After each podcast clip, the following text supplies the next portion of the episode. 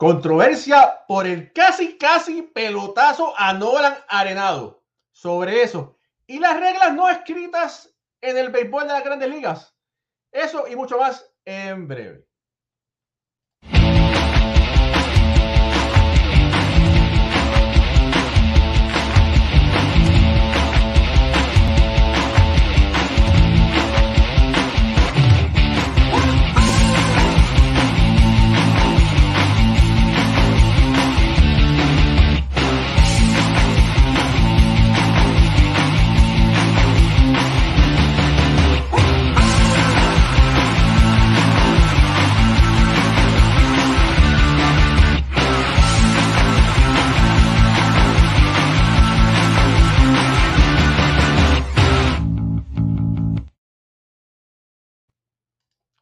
Buenas noches familia del béisbol. Bienvenidos a otro programa más de béisbol entre amigos por aquí, por béisbol ahora. Mi nombre es Raúl y Ramos directamente desde la cuna del béisbol, New Jersey, donde nació.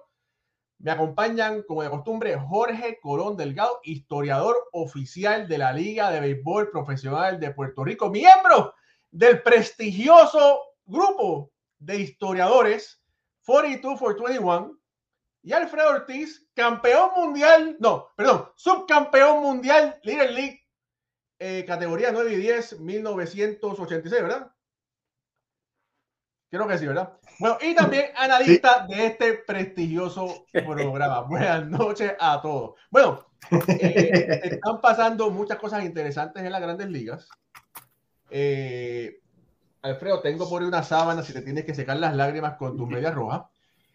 Eh, aparte de eso, los Yankees hoy barrieron a, los Orioles, ¿verdad? En, tres partidos, pero los Mets siguen jugando extremadamente bien. Ayer hubo algo muy interesante, vamos a buscar por aquí eh, los visuales, donde hubo una pequeña amaje de pelea. Vamos a mostrar por aquí para que la gente vea un lanzamiento alto y discuten, empiezan a discutir a Maje. Está ahí Nolan Arenado buscando, discutiendo, lo tienen en López, está ahí diciendo, ¿qué es lo que pasa? Aquí estoy yo y las bancas, sale todo el mundo a correr. Salió un pelotero allá desde el bullpen que parecía que estaba brincando vallas, ¿verdad? No sé si lo vieron. Y bueno, de verdad que increíble, increíble lo que pasó ayer en un lanzamiento que para mi opinión fue alto, pero no estuvo cerca de la cabeza de Nolan Arenado. Alfredo. Sí, buenas noches a todos. Eh, obviamente eh, los ánimos ya estaban caldeados cuando, cuando sucede esto. Eh, ¿me, ¿Me está escuchando bien? Sí. Sí. Adelante, Alfredo. Bueno, Jorge, parece que Alfredo tiene problemas técnicos, no importa. ¿Viste el, viste el lanzamiento alto? Un poco cerca, ¿verdad? Eh, en el área, en el área de, la caja, pero no, no extremadamente cerca de la cabeza de Nolan Arenado. ¿Qué te pareció a ti? Desde acá no se ve cerca. Hay que ver cómo se veía desde la caja de bateo. Bueno, eso fue una recta de sobre 90 millas por hora que pasó como un avión cerca, ¿verdad? al, al al tamaño, ¿verdad? Cerca de la cabeza, vamos a decir. Eh, Yo te voy a decir, como bateador, lo, te, debe, te debe impresionar. Yo te voy a decir algo. Yo siempre, siempre he estado, estoy y estaré en contra de los pelotazos o, las bolas pegadas a la cabeza. Eso puede tronchar como ha tronchado, como tronchó la vida de Dicky Tom. Bolazo. O sea, así y, yo no yo no soy partidario de, eso. Yo creo que tú, hay, el cuerpo tú puedes darle a las costillas, puedes darle al muslo, pero a la cabeza, ah, tú sabes otro también que se tronchó, Tony Conigliaro. Carl Mays mató a Chapman, el único pelotero que ha, perdido la vida por un pelotazo, ¿sabes? No hay necesidad de eso, pero ese es el béisbol. La gente, algunos van a decir, bueno, ese es el béisbol, este, siempre han existido los pelotazos, claro, los pelotazos existen desde, desde el siglo XIX, pero indistintamente desde cuándo hayan existido, yo nunca voy a estar a favor de amedrentar un, un bateador con una, una, bola cerca de la cabeza, porque pasó cerca, pero pudo haberse desviado. Y, un, y una bola, un pelotazo en la cara a esa velocidad. Pero los otros días también Lindor le pasó lo mismo, gracias a Dios, pues sin consecuencia. Pero el, el, el, el tú atentar, atentar contra el futuro, la vida, el, el, el, sustento de un pelotero y de su familia, nunca voy a estar, nunca voy a estar de acuerdo de eso. Mira, y como uno sabe, la gente si llega o no llega, uno tiene que llamar refuerzo. Mira, y yo estaba así preparado, mandé una señal directamente a Massachusetts, ¿verdad? Y me contestaron la señal. Y, y mira que me contestó la señal. ¡Ah, ¿Qué hago? Saludito, mi gente. Sí, estamos aquí en Massachusetts. Estaba tratando de conectarme más rapidito, pero está frío, eh, como ustedes saben acá, y tuve que hacer mariometas, pero nada. Este, ya fui a Dunkin' Donuts, me compré las donas que me dieron hoy, gracias a Charlie Montoyo, eh, y sus donas, y no me empiecen a jorobar. Mira, aquí somos incapaces de hacer eso, pero, guarda, guarda. pero te puse al lado Alfredo para Guárdame algunas donitas de esa. Mira, mira, te puse Alfredo al lado para que se tire el brazo. Si falta una sábana para las lágrimas, puedo, les puedo conseguir una por aquí. Pero estamos en familia. Estamos en familia, que es lo importante. Y por aquí quiero compartir otra vez para que vean el. Para que vean el el amaje de, del lanzamiento, vamos a decir el lanzamiento, mira, mira. Y ¡fu! que estuvo un poco elevado, pero no fue, no estuvo tan cerca de la cabeza. No. Y Arnold, tú fuiste un pelotero profesional eh, y estábamos hablando temprano en la tarde y me dijiste que tú pasaste por eso. Que al, al, al, igual que Pucho pasó por eso, pero bueno, hay que, hay que aprovechar a Palillito que ya mismo tiene el programa. No, no, este, nada, primero que nada, también, lógico, saludar a Jorge que está por ahí, Pucho. Saludos, Palito. Eh, Bienvenido. Es lógico que, que, siempre estamos ahí pendientes, ustedes también. No, este, eh, yo sí, viví una experiencia así, la viví eh, en Iowa contra el equipo de San Francisco, Kansas City, no me acuerdo, Burlington, yo sé que era en Burlington, Iowa, clase A. Eh, el, el bateador antes que yo dio un batazo y pues era la, era, esto en el 98, sí, 98. Eso era todavía, usted tiene que ser Grandes Ligas y caballo para usted ponerse a monial. Eh, imagínate entonces en las ligas menores. Eh, el muchacho da un batazo, ya te sabes, bien lejos, se lo empieza a perrear. Y yo digo, bueno, pues como es la naturaleza del béisbol, regla no escrita, pero para nosotros también escrita. Eh, el hombre pues me toca a mí, me toca a mí. ¿Qué pasa? En lo que él está corriendo, ya yo me digo, ok, me la van a tirar a mí ya mi mente está, la espalda, eh, las nalgas, la pierna, tú sabes, no, no, no va para arriba, ¿sabes? No, si va para arriba, pues yo espero que no. Uno rápido dice, yo espero que no. Pero te pones mentalmente como Carlitos Colón en las luchas libres. O sea, pones que tú me dejas aquí y me diste acá. Solamente es, esto es lo que vamos a hacer, esto es lo que me va a pasar, yo lo voy a coger, voy a mirar a mi dogado. Porque eso era algo que nosotros hacíamos también las menores. Cuando es culpa de nosotros, yo miro a mi dogado y ya con eso le estoy diciendo al otro equipo, bueno, él entiende y no estamos even, estamos claros, no hay problema, qué sé yo. Vamos para allá, eh, el hombre me la tira, porque acuérdense, antes de que él me la tire, yo le voy a seguir esa mano desde que él la mete al guante, porque yo quiero estar seguro de echarme bien y acomodarme bien y que me den donde me tiene que dar. Pues mire, cuando él suelto la bola, 94, a lo mejor 93 millas, no me acuerdo eh, cuando él suelta la bola, ya tú ves esos rojos que no viene bajito, está alto. Y me pasó, yo diría un poquito más adentro de lo que le pasó a Heredado, posiblemente. No sé, no me pasó tan cerca, no me pasó porque yo lo sé. Pero cuando yo me echo para atrás que cierro los ojos, que tú lo que esperas es el cantazo, porque ya tú no te vas a quedar mirando, ah, mira, no, no viene tan pegado. Ya tú vas para aquí y oh, vas para arriba. O sea, tú estás esperando el cantazo se oye la trocha el catcher, que ustedes que saben de pelota saben que cuando esa trocha se oye duro, pues tú te sientes como que me la tiró. Aquí fue y me, por poco me da la cabeza. Y yo me viré y sí, peleé con el pinche, se formó un revolú, aprendí que no debes nunca empezar la pelea tú, porque vas a terminar abajo y todos los demás te van a caer encima. No, no termines, no vayas primero, ve último, ve último y no primero. Este, pero sí, hablando con esto, te digo que para mí, hice igual que Arenado, eh, fallé. Para mí, no, no, no, la situación mía no ameritaba yo subir allá. A lo mejor decirle dos o tres para que no me la tires acá arriba, por favor, o qué sé yo. Pero no ameritaba yo ir para allá porque nunca vi el catcher viniéndose encima de mí. Cuando tú ves el catcher que se coge la bola y se vira para encima de ti, y knows que te la vamos a tirar. A ti te la estamos tirando, no le importa dónde te demos. Pues qué vas a hacer. Y el catcher pues te quiere aguantar. So, Arenado para mí lo hizo mal, la reacción de él, pero sí puedo entender que él estaba esperando, creo que después el juego lo dijo, que él estaba esperando pues el pelotazo y ya, dame el pelotazo, voy a primera. Eh, López es un muchacho, acuérdense, joven, ¿verdad? Está, está tratando de mojar sus pies con los Mets. Eh, y no hay mucho control en los pitchers nuevos, ustedes lo saben. Pitcher nuevo es tira duro, tira duro y tira más duro. La bola no es igual. Si no tienes un buen agarre, esos pitchers van a tener más problemas que todo el mundo.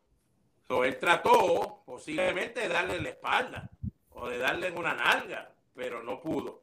No llegó allá. Eh, y pues, pero entiendo Arenado. Lo hizo mal para mí, igual que yo lo hice mal, pero sí puedo entender su reacción al momento. Tú sabes que es lo más triste, Palillito, que López no, no completó el trabajo. Y ahí está el lío en el, en el clubhouse. Tú tienes que darlo. Sí, ah. sí pero, pero Walter dijo, Walter dijo que no lo mandó a dar. Él no lo va a decir tampoco. No, y se supone, ¿verdad? Que la gente, eh, bueno, en la época de papi era diferente, ¿verdad? Papi me crió en una época que más vale que yo no te tenga que decir cuando tienes que tumbar a alguien. Lógico, nunca para la cabeza. más vale que yo no te tenga que decir que tienes que tumbar a alguien. Tú sabes, pero yo estoy seguro que Max Scherzer, porque me estoy dejando llevar por el más, ¿verdad? Veterano. Estoy seguro que Max Scherzer, no a López, no a López, pero estoy seguro que sí, tiene que haber hablado con los receptores, Nido, con el otro, y decirle, caballo, nos están dando bien duro pero demasiado de duro, vamos a pichar adentro, vamos a hacer algo. Y pues, tú sabes que López español, habla español, Nido estaba cachando, puede ser que la haya dicho después que calentó, acuérdate caballete, te ready porque tenemos que pichar adentro, aunque sea asustar, vamos a asustar, vamos a hacer algo, si se te zafa, que darle la nalga o algo, whatever. Este, porque sí, y son 19 pelotazos. Yo sé que no son tirados porque ustedes lo pueden mirar y ustedes que analizan béisbol igual que nosotros, no fueron tirados, ¿sabes? Lindor se paró a tocar de una manera rara. Para un no, no somos tira, pues para un pitcher que tira por debajo para arriba, que no te va a pichar por el medio porque la bola se le va a sinquear, le va a venir más para adentro. A Lindor hay que picharla adentro. Si usted busca el scouting report, perdón, report, es adentro y pegado porque para que no estire los brazos de él y te dé contacto para el left que él tiene buen contacto. Eh, Piraloso, si usted mira los turnos, él se tira se tira para la bola. O sea, él va como, como lo que es, un oso polar. Él va para encima de la bola. no le tiene miedo a la bola. Pero si usted bate así, te van a pichar pegado millones de veces. Él no ha aprendido a virarse. Ellos no han aprendido a virarse. Parece que ese protector que tienen en la, en la cara los hace sentir que yo puedo aguantar un golpe aquí.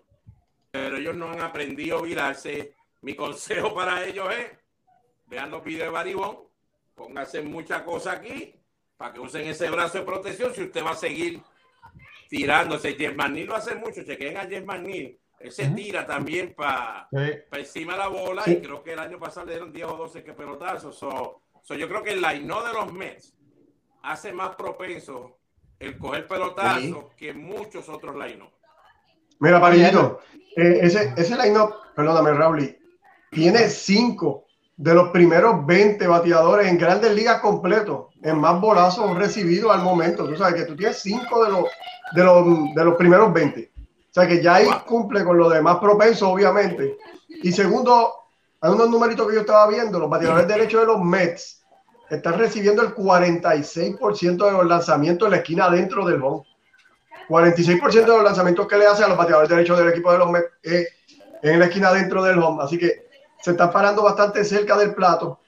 Y, el, y los pitchers lo que quieren es que no, ellos no quieren que tú los crowded, como dicen ellos, que te le mucho. Y, y, esa es la manera de defenderse, la tienen que pichar adentro. Ahora, el factor de la bola y los humidificadores, estos que están utilizando, puede ser algo también que le esté afectando un poco el grip y el agarre a, a, a estos lanzadores, ¿verdad? Que, que, podría ser algo que estén utilizando, pero como bien tú decías, son 19 bolazos al equipo de los Mets y un equipo, por ejemplo, como los Piratas, no han recibido ningún bolazo todavía en toda la temporada y aquí es donde hay una discrepancia bien grande y hay algo que está pasando, ¿verdad? Con, con los Mets que, que, no sabemos lo que es. Pero qué bueno que hablas de los Piratas, porque pues la gente fanática pues es fanática y no, no ven esos datos, esa, esa idea. Lógico, tú miras los Piratas y quién te va a lastimar de fuerza, quién te va a lastimar para Rayfield, para esto. Pues son equipos que no vamos a estar pendientes para estar tan pegados, pichar pegados Usted, que es fanático como Raúl y de los Mets Full, chequee los turnos de James McCann. James McCann recibe 6 o 7, los, todos, todos los lanzamientos que le tiran a él, el 90% es pegado. Porque ese sí, ese sí lo único que sabe darle al picheo del medio para afuera. Del medio para afuera. Él busca, y entonces chequelo, que siempre le pichean pegado. Eh, es bueno que hablen lo del agarre de la bola que estaba hablando Alfred, y yo sé que muchos han hablado de esto. Anoche pues traímos a René Rivera eh, y le dimos, René, te traiste diferentes bolas que tú tengas para que nos explique, porque pues René, tú sabes que todavía hasta el año pasado estaba en Grandes Ligas. Y queríamos saber, porque ya yo sabía de antemano, posible igualmente que ustedes, que en verano, cuando se acerque el verano, la bola la cambia. Y es natural, porque en el verano se suda más y va más fanáticos al estadio. Y lo que le gusta al fanático es honrón. So, esa va a estar más viva que a la de a principio. Cuando René trae la bola del clásico mundial de ellos del 2017, que es una bola que yo no sé si usted sabe, es más apretadita, un poquito más pequeña y viene ya de por sí con una pega en el cuero. Eso lo prepara Japón. Ya viene con una peguita y por eso usted nunca escucha ningún lanzador japonés molesto que la bola está mala, bateadores que la bola no sale y esto. Y es más, podemos llevarlo más allá. Jorge, que, que, que, puede investigar y todo esto. Te puedes verificar, Jorge, a ver, ¿cuántos japoneses le hacen el tomillón en la liga de, de, profesional de allá? Porque eh, yo sigo esa liga por los videos y todas esas cosas que uno sigue, ¿verdad? Inestalizoto. Casi nunca veo estos reporteros de Corea o Japón poniendo tomillón para fulano, tomillón para sutano. o sea, casi nunca los oigo Ustedes vieron a Tanaka, que yo creo que pichó como 11 años con el mismo ligamento suelto. Y, se, y le dijeron, no, tú necesitas dos millones. Estás loco. ¿Sabes? Yo voy a bragar con este y cuando se parta, se parte. Tú sabes. este Y hemos visto a muchos que, que japoneses que, que no se lastiman, pero hay que chequearla. Pero yo creo que la bola tiene que ver. Y cuando él trajo la bola de Grandes Ligas el año pasado, eh, era interesante porque la que primero que él trajo era una que la costura de arriba era más gruesa y sobresalí, la de abajo era más apretada. O sea que el pitcher tiene gripe en un lado nada más, no en el otro. Esta es de, este es de dos costuras. De va a tener su problemita. Raúl, Raúl, vamos a pelear ahí que estamos en vivo, Raúl. Ponga a pelear, Raúl. Este, y había otra que entonces es más, es, es más grande, pero es lisa completa. Eh, mira, ahí tienes bolas mira, Mira, esta es la de, esta fue la del 2019, que utilizó las ligas menores, que fue la misma que fue la misma que utilizaba grandes ligas, pero decía eh, Liga Internacional. Ah, ok, ok. ¿Verdad? Y esta es la que usaron el año pasado, que pesa menos, pesa básicamente eh, lo que es una moneda de 10 centavos menos que esta. Yo las pesé, se pesaron, yo las pesé, las verifiqué. Y entonces. ¿Y la costura? ¿Cómo tú la sientes? ¿Sientes una más gorda que otra? Como que más para afuera que la, otra. La del 19, que fue el año que Schubert Díaz no, fue, no tuvo bueno, la costura se siente más levantada. Okay, la del okay. año pasado yo la, se siente más pegada a la bola. Ok, ok, ok, ok. La Pero de bueno, este año que trataron primero, la trataron en la Ford League y uh -huh. creo que el problema que pasó en la Ford League era que tenía la costura más fuerte. Uh -huh. Era que estaba teniendo muchos pitches, porque como ahora tiran a 100 millas y todo el mundo tira 97, estaban teniendo muchos callos que se estaban partiendo en los dedos. Y había muchos muchachitos jóvenes que no podía pichar muchas entradas porque rápido se les jorobaba el dedo, que no puede, hay que, hay que curarle ese dedo, la piel, qué sé yo. Entonces, en grandes ligas están usando otra para ver cómo podían bregar con la costura más apretadita, más lisa, pero el tamaño y el peso sigue siendo difícil y por eso ayer, no sé si ustedes escucharon a Jack Berger, creo que se llama él, el tercera base de los White Sox, que está jugando de una fuerza del cara. Él estaba molesto porque la analítica le dijo a él que ha dado cuatro honrones más este año que no ha aparecido.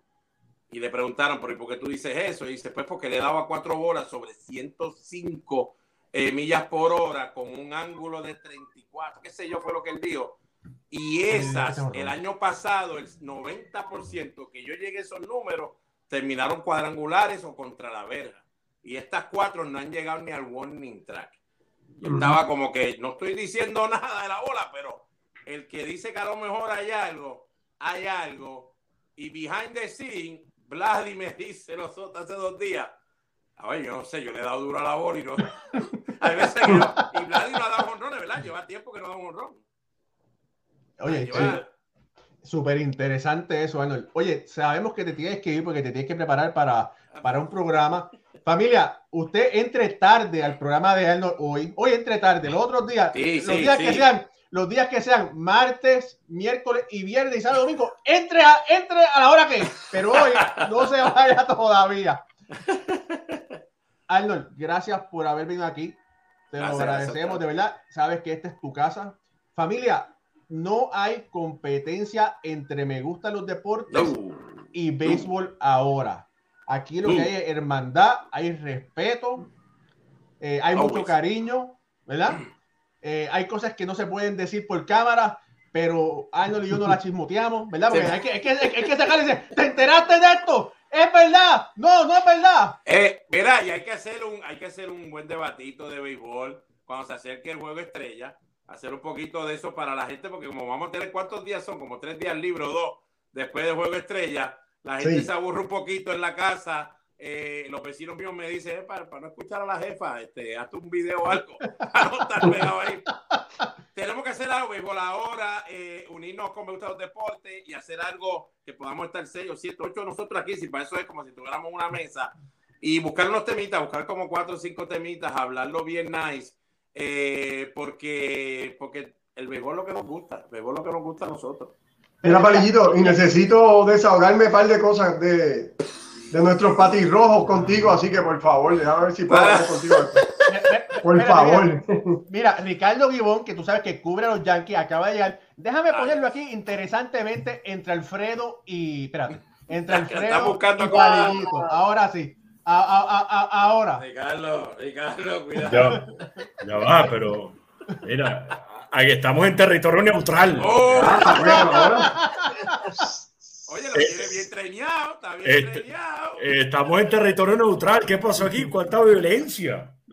No, no, pero qué bueno, qué bueno. Felicitaciones al yanquista, porque verdad, los yanquis están jugando un buen béisbol. Eh, y antes Más o menos antes de que la gente sepa, por si acaso, ¿verdad? Yo sé que hay gente, si a usted le gusta béisbol ahora, le gusta, todo lo que sabe béisbol, olvídese de eso. usted sabe algo de nosotros. Señores, cuando Palillito hace el bostoniano y hace un video, porque ustedes me comen en TikTok y me comen en todos lados, es, es un personaje, el bostoniano es un personaje, no es Palillito, ¿ok?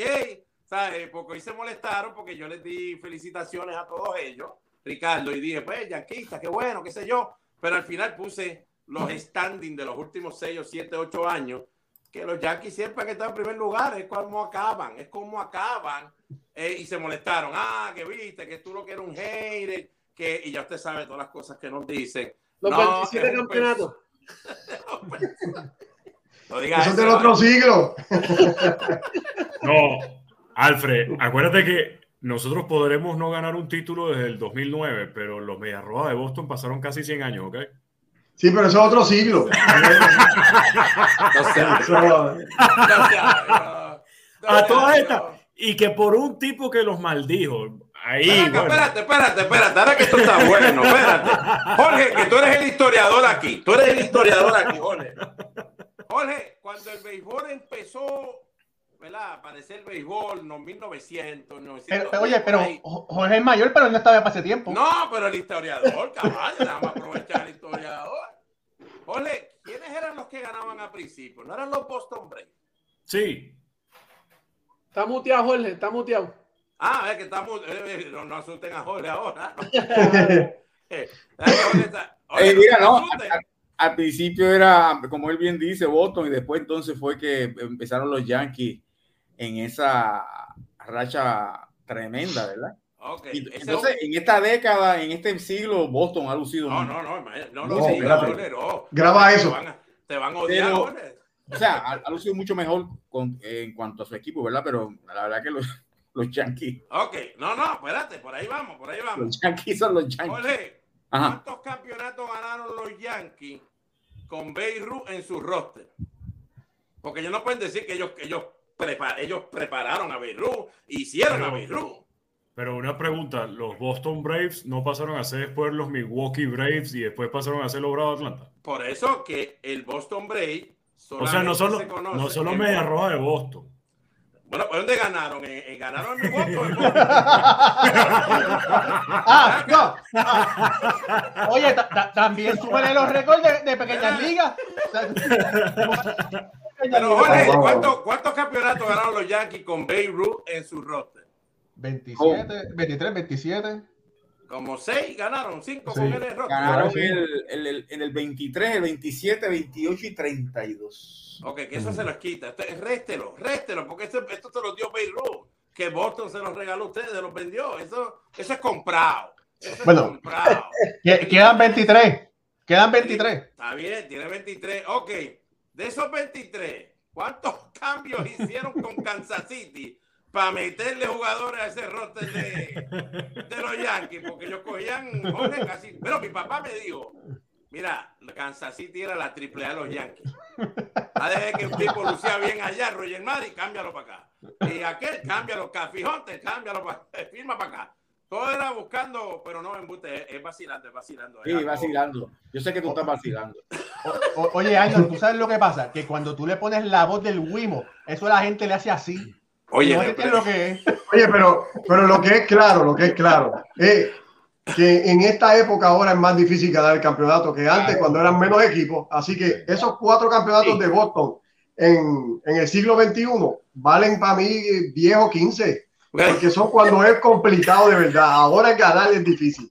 No es aquella época que, era- que eran ocho equipos. de- Déjame buscar la sábana, déjame buscar la sábana. no, mira, no. Tiene un, pu- tiene un punto bueno ahí. Gracias, Ole. En la época gloriosa de los Yankees eran ocho equipos.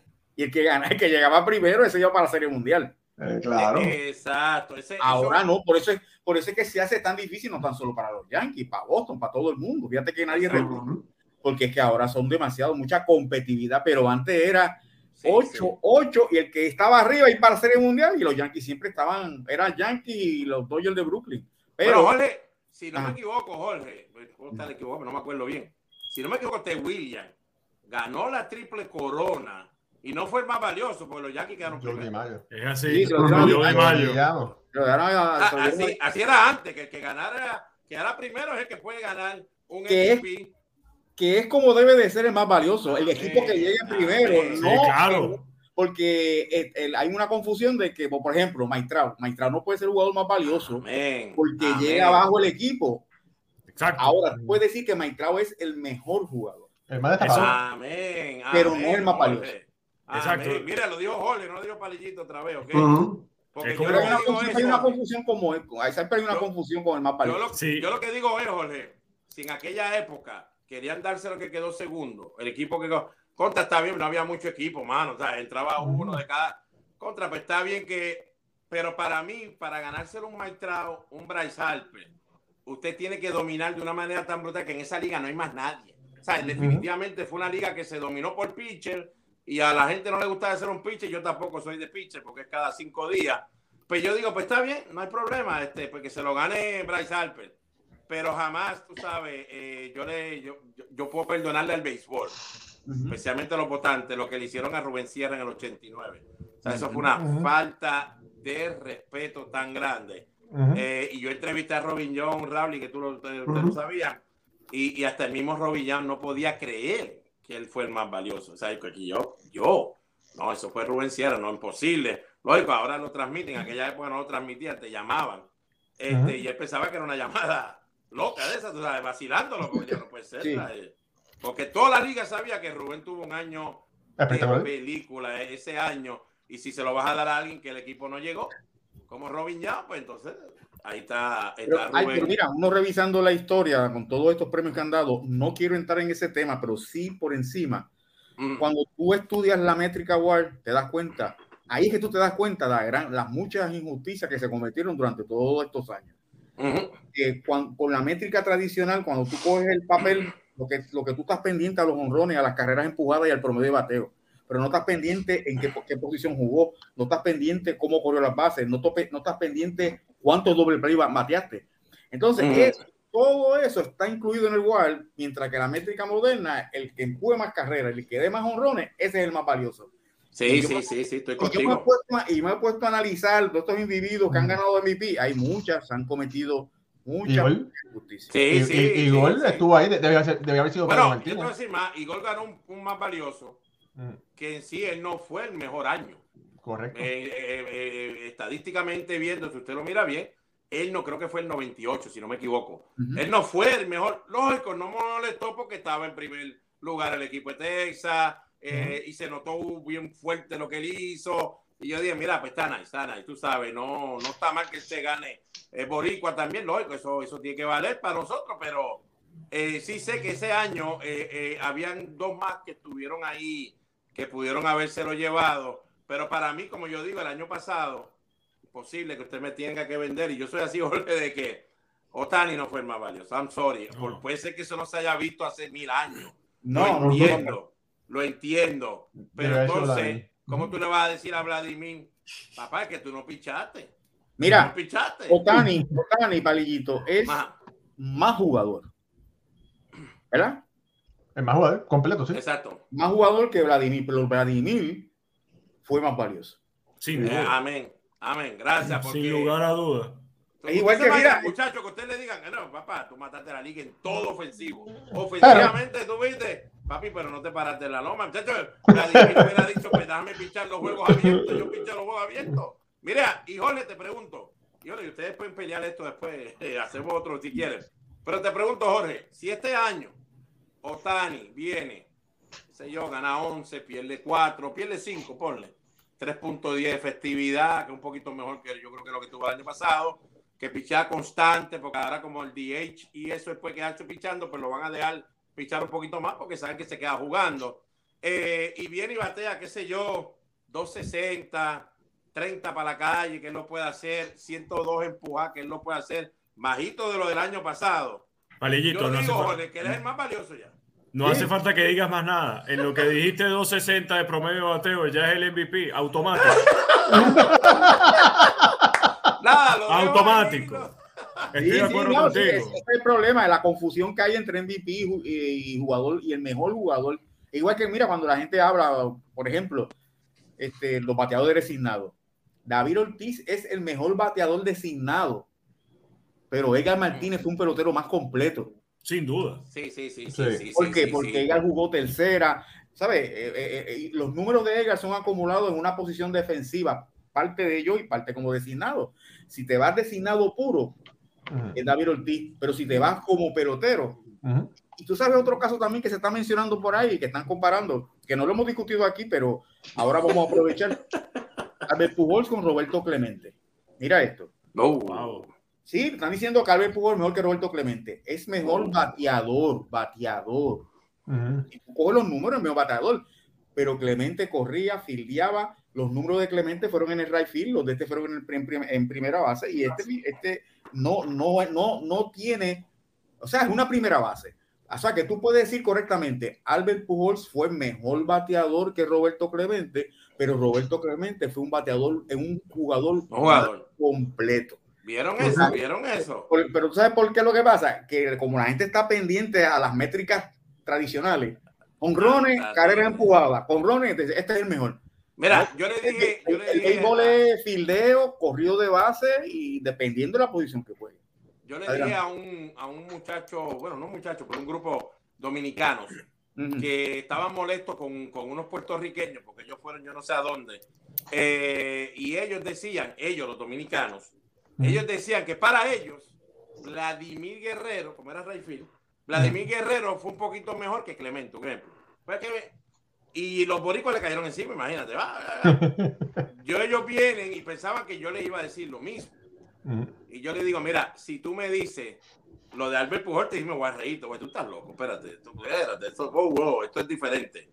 Pero si me dices, si tú quieres decir que tu, tu, tu Vladimir Guerrero se puede comparar, se puede comparar con Clemente, yo no te lo voy a comprar, vamos, explícame cómo tú que me traes el tema, pero no hay problema, no te voy a decir que estás loco, no te voy a decir que estás loco, pues buen brazo, aquel te era loco corriendo a veces. Eh, eh, ok, fine, vamos a verlo bien.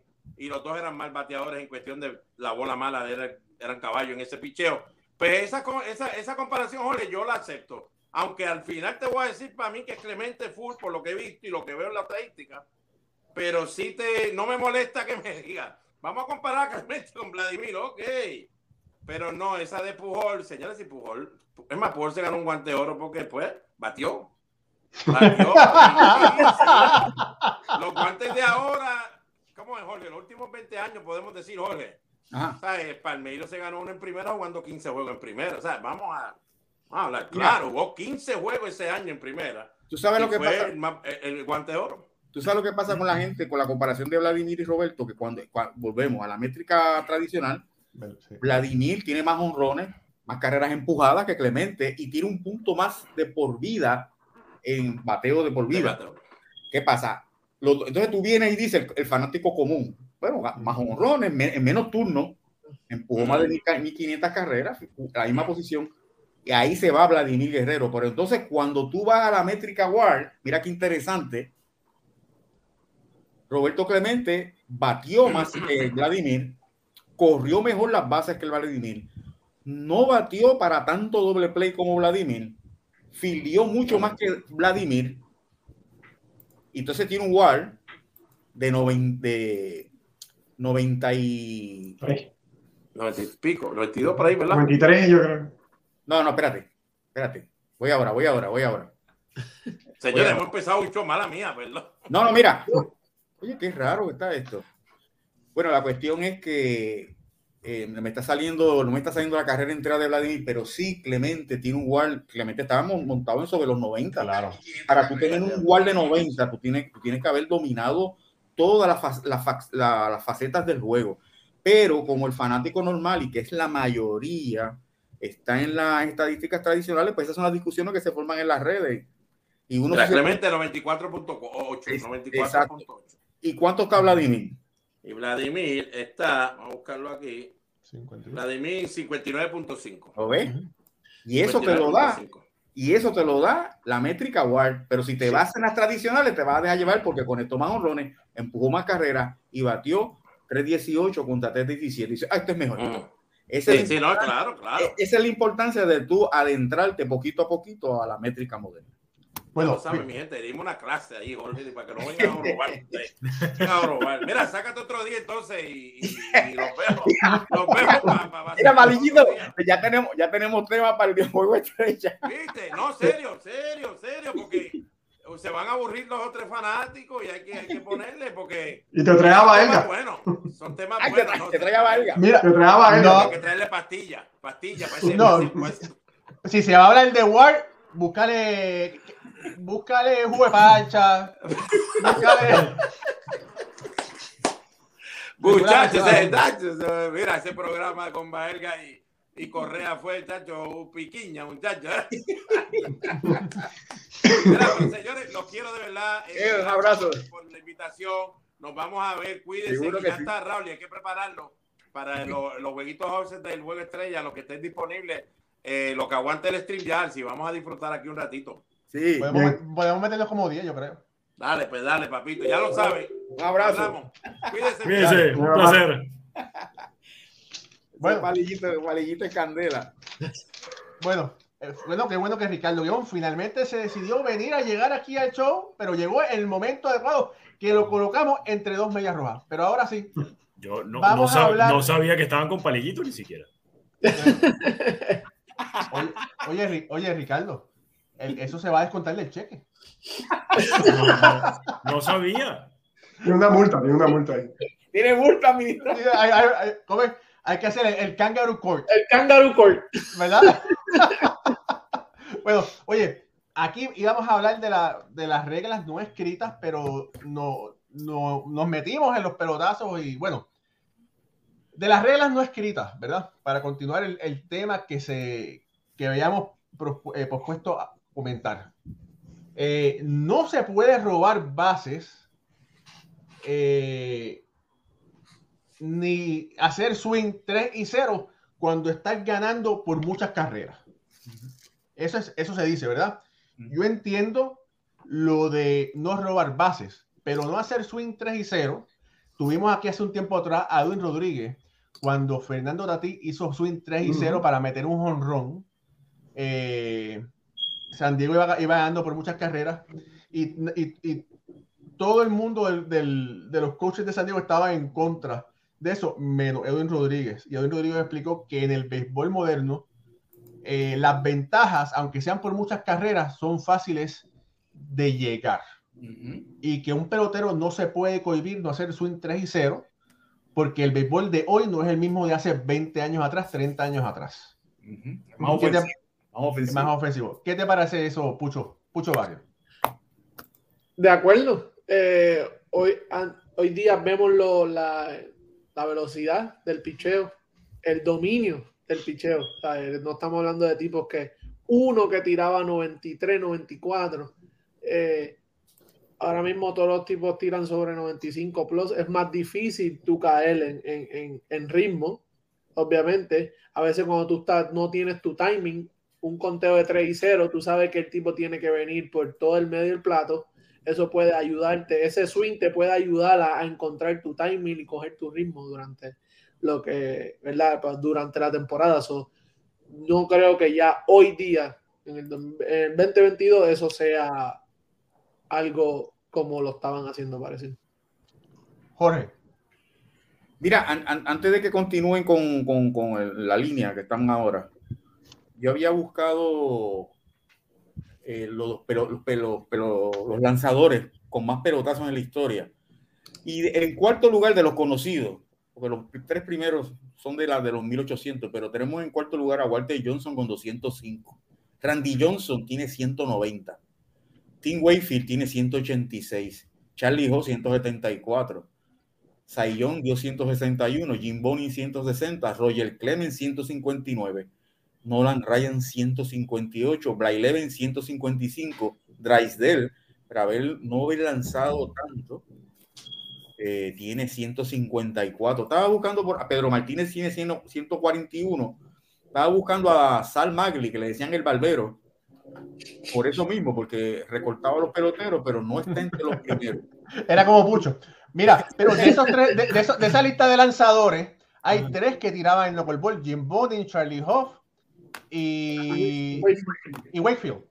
Entonces, para cerrar ese tema de, de los pelotazos y hacer con- crear conciencia en- entre nosotros y entre la gente que nos escucha, eso que le pasó a Nolan Arenado ayer, que él reaccionó así, póngase en el lugar de Jackie Robinson, que no podía hacer eso. Tenía que aguantar el pelotazo y callarse, porque fue una promesa que le hizo a Branch Tricky. O sea, mira cómo, eh, mira cómo lo- los tiempos, la- la- la- la- lo difícil que fue para Jackie Robinson, y mira cómo tú puedes ahora, cualquier pelotero, le dan un pelotazo y va para la loma para seguida. Robinson no podía hacer eso. Alfredo, ¿tienes algo que aportar? Sí, quería decir algo de- para seguir la línea que tenía Pucho. En, primero quería definir, ¿verdad? Tenemos que definir claramente qué es una ventaja grande y en qué entrada ya se considera eso una ventaja grande, ¿verdad? Son dos cosas bien importantes para nosotros poder determinar si, si cae una regla no escrita en, en este juego particular, que es una ventaja grande. Y, y una cosa que quería añadir es que también se incluye en lo que estabas hablando, de Rauli, no tocar la bola. Eh, se habla de no robar las bases, obviamente no ser swing en 3 y 0 y, no tocar la bola cuando el juego entonces está muy abierto hacia un equipo, la ventaja muy holgada y entiendo yo que en las últimas entradas ya en este caso, pero otra cosa que no sé, de las reglas no escritas en, pues no, no estar tocándolo eh, para tratar de envasarse. Ok. Oye, eh, otra, para pasar de, de reglas, hay otra regla que se dice que uno no puede cruzar por al frente del catcher. Ricardo Gibón, ¿usted en sus buenos tiempos era receptor? ¿Le ¿Eso le molestaba? En verdad no era tanto no pasar por enfrente del catcher, sino además no pasar por encima del montículo. Cuando un jugador es puesto out y se tiene que regresar a su dugout, jamás puede pisar el montículo. Y cuando se refieren a no pasar por delante del catcher, es cuando va a entrar a batear, él tiene que pasar por detrás del umpire, por detrás del catcher para entrar en la caja de bateo. A mí la verdad es que eso en lo particular no me molestaba. Eh, a mí lo que me molesta, y todavía lo, todavía lo hago, si el bateador se pone muy atrás en la caja de bateo y con el bate, cuando empieza a hacer como su preparación y levantar el bate, está muy cerca de mí, yo con la mascota le empujo el bate adelante. O sea, le hago saber, epa, estás muy atrás. Y si no reacciona de esa manera porque no lo entiende, le echo tierra en los zapatos. Oye, pero un buscón, Ricardo Iván. Claro, me está, me, molestando mi espacio, entonces ¿qué puedo hacer yo? Ponerme más atrás. Si me paro más atrás, si el catcher se para más atrás, lo que suele pasar, y es por eso la eterna discusión con la zona de strike, el umpire va a pensar que la pelota cayó más abajo de lo que en verdad cayó. Entonces, si el catcher está más atrás, el umpire tiende a cantar más picheos como bolas, sino como strike. Por eso tú tienes que procurar siempre estar no tan adelante porque te pueden dar un, un batazo, pero tampoco tan atrás porque perjudicas a tu lanzador. Perfecto. Eh, otra regla de las eh, supuestas reglas no escritas del béisbol es que no se puede decir cuando hay un no-hitter está por, cuando, uno, cuando un no-hitter está ocurriendo. No se puede mencionar esa palabra. pero, pero voy, porque me pasó, me pasó ayer en la transmisión y me pasó la semana pasada. En la transmisión, uno sí puede decir que, mira, nos estaba transmitiendo, de hecho, la semana pasada el juego perfecto de Otani y ayer estaban lanzando no-hitter tanto Milwaukee como Piratas. Y eso fue hasta el sexto inning donde se acabaron los dos juegos, los dos juegos sin hit ni carrera. Como jugador, si un compañero tuyo está lanzando un juego sin hit ni carrera o un juego perfecto, no se dice nada. Pero en la transmisión me ha pasado que estoy comentándolo en vivo. ¡Fue tu culpa! ¡Fue tu culpa! y me escriben diciendo, es que no podías decir nada. Es más, hasta los mismos, eh, las mismas personas del equipo técnico, el, operador de audio, el director de, de la transmisión en ese momento, Dicen, no, es que fuiste tú el que empavó la cuestión. es imposible que yo, fuera del estadio, fuera de los Estados Unidos, yo haya dicho algo para que alguien que está pichando a millones de kilómetros de distancia vaya a pensar que o, se pudo haber sido empavado por culpa mía, por favor. Además, el juego, lo, el juego lo están pasando en múltiples canales, en muchos idiomas, como para que le vayan a echar la culpa al más negrito. Sí, pero acuérdate que los peloteros son bien supersticiosos, este, Ricardo. Sí, sí, Eso es parte del juego. Yo lo soy. nadie puede decirlo, nadie. Yo soy demasiado supersticioso. Yo, por ejemplo. Tú sabes que ese pitcher se deja en una esquina en el dogout, nadie se le acerca, no le puedes hablar. Con nada, Yo no puedo jugar béisbol sin una camisa negra debajo del uniforme. No puedo. No puedo. Jorge, Jorge, Wade no podía jugar sin comer pollo antes del juego. Exacto. Y, no y no recuerdo si es Justin Verlander, pero había un pitcher que se comía una hamburguesa todo el tiempo antes de lanzar. Y no era que se la comía, si el juego era a las 3 de la tarde, se la comía a la 1. No. Era antes de salir del clubhouse para pichar. O sea, cinco minutos antes. Y se estaba manchando su hamburguesa. Bueno, tú Bueno, tenías a Ter- Ter Wen- Ter Ter Wendell. Wendell, ¿Te acuerdas que Sí. se lavaba los dientes antes de. Sí, te cuento, sí. Lo, lo curioso de todas estas reglas que estamos hablando, todas estas reglas no escritas, es que son reglas que han pasado de generación en generación. Ujú. Mira qué grande es el béisbol. A mí la que más me gusta, Esto no, esto no empezó hace 50 años atrás, esto empezó desde el principio del béisbol y se ha ido pasando de generación en generación y aún generaciones jóvenes como las que tenemos ahora siguen siguiendo esa tradición. Eh, otra regla, no se puede tocar eh, cuando hay un no-hitter. Pucho. Barrio, ¿alguna vez tú tocaste cuando había un no-hitter en Puerto Rico? No, tú no haces. no, no, tú no haces eso. Tú no. Mira. tú no Lo, lo hicieron, lo hicieron, lo hicieron la semana pasada. a Nico Goodrum. Tú- Nico Goodrum le tocó la pelota a Shohei Otani con un perfecto en el quinto inning. tú, tú- eso se considera como una falta de respeto. O sea, tú, ¿verdad? Es parte del juego, porque el toque de bola es parte del juego, pero tú, si vas a romper el no-hitter, que sea bateando. Y- Oye, Pucho. y añadiendo un poquito a lo que dice Jorge de la regla no escrita, lo maravilloso es y lo constante que es, ¿sabes? Es por ese, es como una regla, por eso decimos reglas no escritas, porque es ahí. Oye, Pucho, antes que nada, eh, te tengo una pregunta, Pucho, pero quiero saludar a Charles Alberto, que es nuestro diseñador gráfico que está conectado. Oye, eh, tú que jugaste semiprofesionalmente, o, la, o profesional, vamos a decir, porque te pagaban en Puerto Rico. ¿Por qué dicen, yo sé, ¿verdad? Pero, Dino, ¿por qué es tan importante no hacer ni el primer ni el tercer out en la tercera base? Uh, no. Eh, ahí es donde, ¿verdad? Tú pones un corredor en tercera, es donde se pone la cosa, ¿sabes? Pone el, comienza un rally igual que en segunda, por eso si llegas a segunda sin out, tú no puedes ser el primer out en, en, tercera base, igual no puede ser el último out en tercera base tampoco. ¿Sabes? No. Eh, no sé, ¿verdad? Es, es como que es un momentum que, que se, no sé cómo explicarlo, porque es como en el terreno tú tienes ese feeling, por eso mismo, porque son cosas Se- que no están, Se te, te erizaste. Dice, Sí. no, eso no se hace. es como que no se hace, tú no, no, no, es, es bien, ¿verdad? No sé si es superstición, eh, pero es, tú no haces eso, es un momentum que le da a los equipos el tener esos tipos ahí en, con un out y no- o que matan los rallies, es, es bien diferente, la dinámica cambia, es algo bien...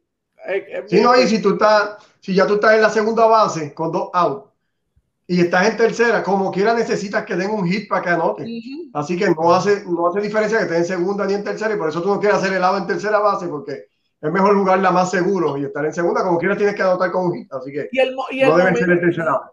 y los momentum como cambian, ¿sabes? Los rallies, el Sí. feeling, la vibra del equipo, todo es, Sí. no, te pueden dar en segunda, el tercera o en segunda, un doble que no tenías que a lo mejor arriesgarte y te arriesgaste para segunda y es como que lo intentaste. Pero si es en tercera, ay, Ahí es que se le caen los pelos a los dirigentes. Oye, Ricardo, mira, por aquí, mira, Ricardo, por aquí, Joan Ezequiel Peguero Liriano dice, Ricardo, le quitaste la magia al lanzador. Eso no se hace. Mira, Mira, eh, eso fue en BM Sports en BIM Venezuela, eso no fue en béisbol ahora. Así que despreocúpase que nosotros seguimos con la magia de este Dream Team que está aquí con ustedes. Raúl, y te tengo una. Dale. Te, te- te tengo una. Cuando sacan a un lanzador a mitad de una entrada, ese lanzador espera en el dogout sí. hasta que la entrada se acabe. Es como manera de respeto al relevista que vino a, a sustituirlo. Y luego de eso, entonces se puede ir a las duchas, pero el, el pitcher espera ahí a que acabe la entrada para felicitar al compañero y luego entonces se puede ir. Esa es otra de las reglas que no está escrita, pero siempre todos los equipos lo hacen. Es más, sabes que hablando precisamente de eso, en- vi algo que a mí me llamó mucho la atención y de hecho me gustó. En la Serie Nacional de Cuba, el lanzador no lo hacen todos los equipos, pero hubo uno en particular que lo hacía. Cuando sacan a un lanzador, no importa cuál sea, ese lanzador espera en el montículo hasta que llegue el nuevo lanzador y pasa al dogado. Mm. Es como para decir, te- como pasarle el testigo. Eso me gustó Ujú. muchísimo y sería algo hasta bonito de ver en grandes ligas, que uno, que ese lanzador espere a su compañero y entonces proceda a, a salirse del campo. Antes se veía. Antes, Sí. a- antes, pero ya arranca por ahí para arranca por ahí para allá. Y Oye, una- de- dependiendo. Y no quería que lo sacaran, se va. Sí. exacto. Y el día que lo querían, que, que había que sacarlo, él espera, habla con el dirigente, espera, le entrega la bola al, al relevista y entonces se va. Pero si él no quería, chacho, se va y lo que llega aquel, aquel se está ya dando una ducha. Si es Y un John hecho- Lucky, si es un John Lucky de la vida, ya tú sabes, hay que pelear con él. Y, la, y yo creo que la regla, la regla no escrita del béisbol, que puede ser la más bonita de todas, es que novato, novato no paga. El novato no paga. El que pagan son los veteranos y lo que se espera es que el novato cuando llegue más adelante en su carrera le retribuya ese favor al siguiente novato. Pero hay una comida, hay un viaje o hay un acuerdo dentro del clubhouse para comprar algo, el novato no está incluido, lo pagan son los veteranos. Los Bueno, pagan te, te voy a decir más. En las menores, cuando bajan a un pelotero de, de grandes ligas porque se lesionó, ¿verdad? Y tiene que, que recuperarse, ¿verdad? Tiene que ver turno, tiene que ver acción en las menores. Ese pelotero de grandes ligas, por lo general, eh, paga la comida en una noche de un spread para todos los pero para todo el, el roster de los peloteros. Que eso es algo chévere, ¿verdad? Porque el, el- la, vida, la vida en las menores no es glamorosa, es difícil. Entonces, pues, en esas ocasiones, eh, esos peloteros comen bien. Oye, otra, otra regla que hay que, que hay que comentar eh, tiene, tuvo que ver con Alex Rodríguez. ¿verdad? Alex Rodríguez hace muchas lunas atrás, eh, con un juego contra Toronto, eh, hubo un, un fly ball en el infield y gritó, ¡Mía, la tengo! ¡I got it! Y entonces, tú no puedes hacer eso. Tú no puedes, eso no se puede hacer. Y él lo hizo ¿Qué no se puede hacer? el Alex Rodríguez estaba en base y gritó, Ah. mía, la Ah, tengo. claro. Ah, Eso, eso, no- eso- eso es una no payasada. voy a- bueno, no, no voy a decir nombre. Eh, imagi- ustedes los que nos están escuchando pueden poner el adjetivo que ustedes quieran. O sea, él, para poner un poco más en contexto, él estaba corriendo Sí, en una de las almohadillas y le dijo a los infielders que él tenía el control de ese elevado para que se le cayera la pelota a los Sí, otros dos. eso no se hace. Y se cayó. Exacto. Sí, no, no, no, no. Y oye, entonces no es eso, fíjate, Ricardo y amigos. La clase de pelotero que es Alex, o sea, qué necesidad. Tú sabes, cuando tú vienes, si es un pelotero de esto que está luchando por quedarse, o que, pero Alex Rodríguez, que se ponga con eso, tú sabes, una denota, una eh, inmadurez. Inmadurez, inmadurez. ¿No te acuerdas la serie contra Boston cuando le dio a, al lanzador de, Bron- de Bronson Arroyo? Sí, Una jugada en primera base y él le dio para quitarle el guante, que eso es algo también que ni en las pequeñas ligas se ve eso. Y lo desahógate, Sí. Pero fue en el 2004, que son buenos recuerdos. Mira, pero, pero también son- fue otra jugada de él, ¿verdad? Que demostró que en ese momento pues, no estaba en una, tan maduro como uno esperaría. Sí, sí, sí, estoy de acuerdo contigo. Mira, hay, mira, hay, hay otra regla no escrita, es que dice que cuando en, lo- en el- los, los jardineros, los outfield, que una, una pelota va a ser cachada por, un- por eh, dos outfield juntos, ejemplo, el centrofield y, otro de ellos, siempre le toca al centrofield. Sí, Oh, eso, el, el, el, el centrofil básicamente es la persona, es el pelotero que más cubre terreno.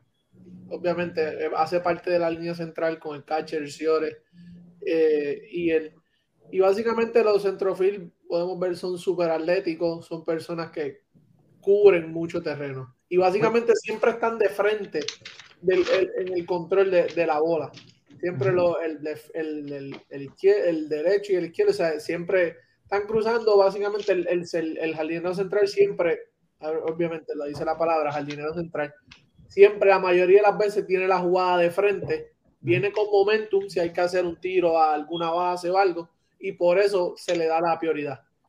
Oye, quiero, quiero hacer un- una pausa en lo que los muchachos están buscando, eh, las, creo son, quedan dos eh, reglas no, no escritas, y quiero hacer una pausa porque nuestro amigo y seguidor Eduardo Panas, que es un artista, excelentísimo artista gráfico, pintor en Puerto Rico, eh, ha hecho una donación, un regalo para que nosotros lo, lo rifemos aquí a los seguidores de Béisbol ahora.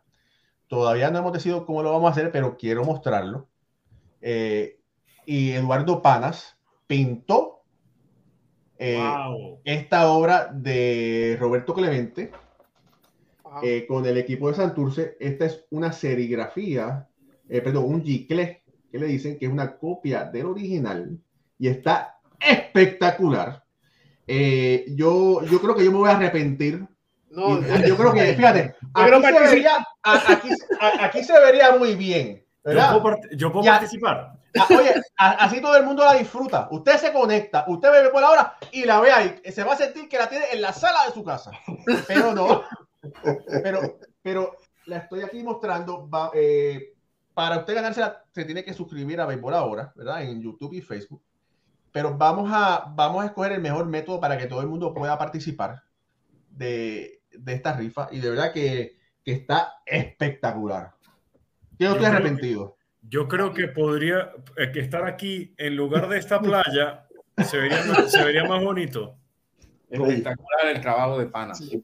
Me Excelente. gustaría, me gustarían todas esas obras que era, to- to- todas esas obras que él ha hecho, una, hacer como una exhibición en una galería. Oye, sí. Mira, pero, pero tengo que darle, tengo que darle las gracias a Eduardo. Mira lo que me envió. Ah, bueno, pero mira. Mira a Panchito. Hmm. Pancho Coimbre. Tiene que hacer una, una caricatura de nosotros, entonces. De no- nosotros No, sí. Edu- Edu- Eduardo no es caricaturista, es, es pintor de brocha, iba a decir de brocha gorda, pero no, de brocha fina. Mira, mira, mira cómo está. Ese, ese Eduardo, me gustaría que hiciera una, una exhibición de sus obras en una galería para Sí. que Debería. pudiésemos, pudiésemos apreciar su trabajo bien. Y Sí. estamos, estamos hablando a ver si podemos, si, a ver si puede hacer una, una exhibición en Ponce.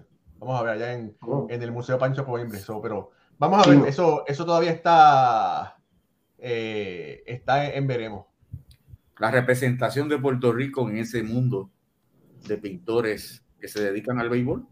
Ujú. Y está ahí con ellos, o sea, está en ese grupo de los Está de tú a tú, Eduardo Pana. de tú a tú con los mejores pintores de Estados Unidos. Mira, y hay que decir más, nosotros amamos el béisbol, lo analizamos, lo escribimos y, y Ed Pana, Eduardo Pana, lo ama, lo pinta y lo hace como de otra forma diferente a nosotros, exporta y educa a la gente con esas obras que hace, ¿verdad? O sea que podemos decir claramente que basados en la pintura, el War de Pana está como en 100 o más. No, Sí, sí, sí, no, sí, sí, está, Sánchez, tiene un wall, un wall tremendo, tremendo, la representación de, de Puerto Rico en el, en el mundo de la pintura internacional. Ricardo, ¿tienes por ahí otras reglas no escritas? La verdad es que son muchas. Eh, no crean que las reglas no escritas eh, son cinco o seis reglas que no se pueden cumplir. Eh, de hecho, son varias. Eh, dentro de una de las que creo que faltaban, o, o, más bien, creo que es una regla que por más que no esté escrita, se habla muchísimo en el béisbol y probablemente ya la tocaron, es que no puedes poner nunca la carrera del empate o la carrera de irse arriba en base.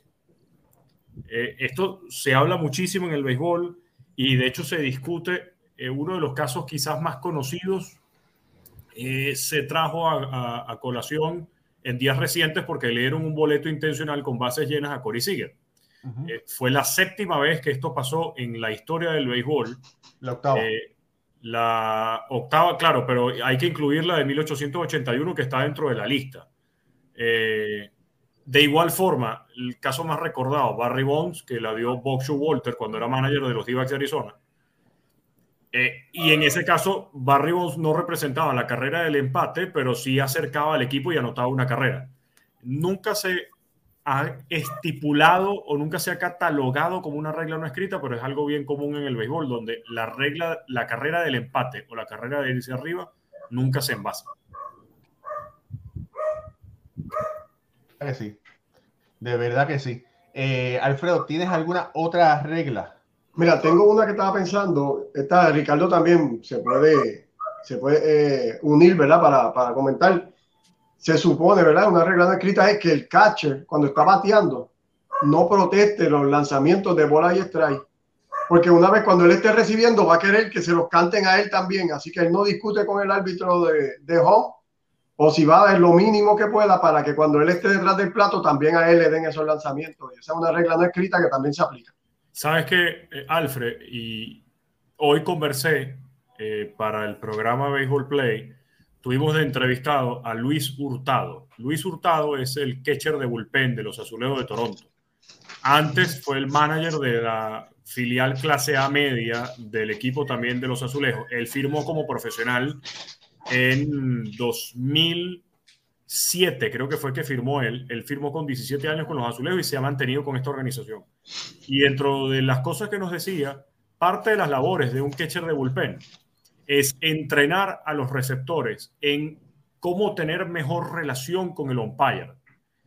Eh, en el momento donde ya tú empiezas a ganarte la confianza de los umpires cuando empiezas a jugar en grandes ligas, va generando esa amistad o esa relación de confianza donde el umpire no te va a querer, eh, por así decirlo, eh, dejar de cantar picheos y tú no vas a estar tampoco de malas criticándole el trabajo. Esto me parece que es fundamental para los receptores, va muy acorde con la regla, porque al final, si tú estás de buenas, él va a estar de buenas contigo. Y, y los dos son, las dos, me refiero a los dos, los dos, las dos figuras en sus posiciones, son personas que están tratando de dar lo mejor de sí en esa situación.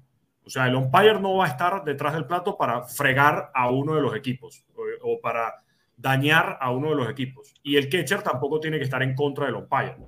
Evidentemente, hemos visto situaciones eh, bastante controversiales. la expulsión de Kyle Schwarber hace unos días por Ángel Hernández. Eh, la llegada, yo, que, yo creo que ya es inminente la zona automatizada de strike pero sin duda alguna, esto es algo que entrenan los receptores todos los días, a cómo tener una mejor relación con el umpire para evitar protestas o para evitar que les dejen de cantar picheo. Sí, de, de, verdad que sí. Familia, esto es Béisbol Ahora. Hoy casi no leímos comentarios porque la conversación estuvo tan buena, tan acalorada, que la pasamos eh, brutal. Eh, discúlpenos por no haberle hecho tanto caso a ustedes ni saludarlos como ustedes se merecen, pero eso sí, denle like a esta transmisión, suscríbase a Béisbol Ahora por YouTube, por Facebook, que gracias a sus likes y a sus suscripciones llegamos a más personas en todo el mundo. Eh, y de verdad que ha sido un gran placer tenerlos a todos aquí. Jorge Colón Delgado. Jorge, está en mundo. Gracias, gracias. De parte de Ricardo Gibón, Alfredo Ortiz, Pucho Barrio y nuestro director Raúl y Ramos. Será hasta el próximo jueves cuando tendremos otra edición más de béisbol entre amigos. Hasta entonces, que Dios los bendiga.